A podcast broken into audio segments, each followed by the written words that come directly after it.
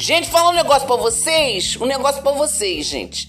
Esse negócio de, de, de, de conta online é uma coisa que tá deixando furiosa, hein? Tá me deixando nervosa, eu tô percebendo isso, hein? Eu não sei se vocês estão percebendo, tem muita gente que não percebe isso não. O que, que eles fazem? Eles não, eles botam lá, já coloca lá dizendo que a conta é online, entendeu? Conta é online, não sei o que, por causa do papel, por causa do planeta, as tartarugas, árvores, não sei o que. Aí não te manda mais a conta, entendeu? Não manda. E aí você fica perdida porque você fala, gente, já paguei a conta. Você só descobre quando te cortam o, o, o telefone, entendeu? Aí te corta o telefone, mas o que, que houve? Não cortar o telefone. Ah, não paguei a conta. Mas não recebi a conta, como é que eu vou pagar? Não, é que você tem que acessar o aplicativo. Ah, para com isso, gente. Vocês não têm trabalho mais nenhum agora, não? Agora vocês vão querer também que eu suba no poste lá para ligar minha luz, é isso?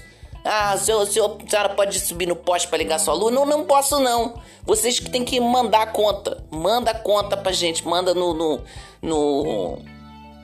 Manda. Agora tem tudo aí. Agora só manda depois. Entendeu? Esse negócio de Serasa, de Experian, não sei o que, fico te ligando a vida toda para falar que você tem que pagar. Não vou pagar.